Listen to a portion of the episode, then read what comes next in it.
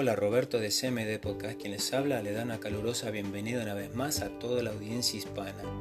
En ese momento estaremos hablando de que siempre busquemos tiempo para cosas o para alguien que realmente nos hagan sentir que estamos con vida. En este segmento hoy nos vamos a referir a la palabra busca, buscar. Siempre que buscamos encontramos. En este momento de repente estás buscando trabajo, no lo has encontrado todavía. No se preocupen. El problema es que lo más probable para ese trabajo en el cual estás aplicando parece no ser el correcto.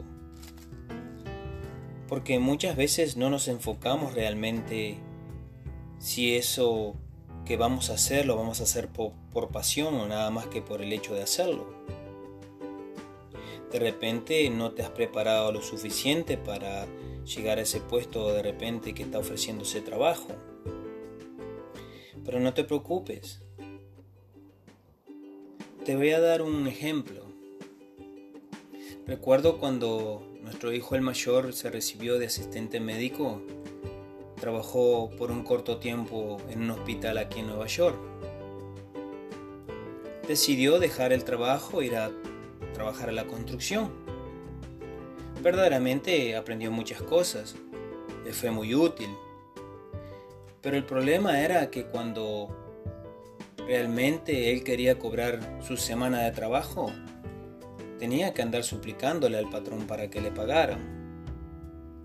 Un día yo lo vi preocupado y le pregunté qué era lo que le estaba sucediendo, entonces él me comentó yo le dije, ¿por qué tú estás trabajando en algo que realmente tú no te has preparado para eso?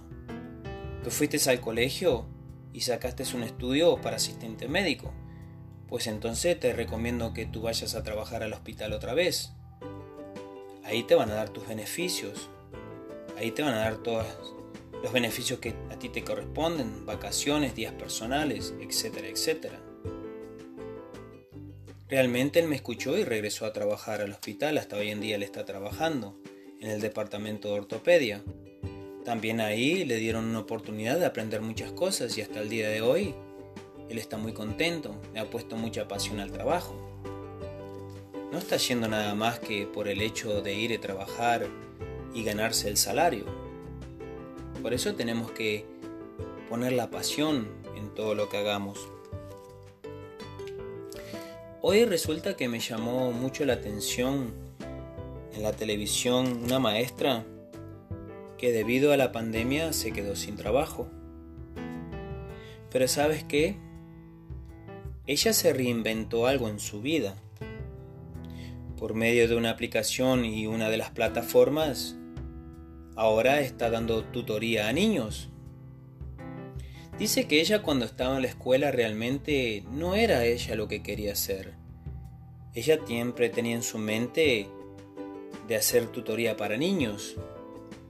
Bueno, ahora su sueño se le hizo realidad. ¿Sabes por qué? Porque ha sabido usar la tecnología que hoy tenemos al alcance de la mano de cada uno de nosotros. Ahora ella como maestra es su propia jefa no tiene que trabajar para nadie. Siempre tenemos que reinventarnos algo en la vida, no nos quedemos de brazos cruzados. De repente a veces también estamos buscando, pero estamos buscando en el lugar equivocado. O vuelvo y repito, de repente estamos trabajando en el lugar equivocado. Todo lo que hagas en la vida, hazlo con pasión realmente que te sientas feliz de lo que estás haciendo, que te sientas que realmente eso que estás haciendo te llena tu vida.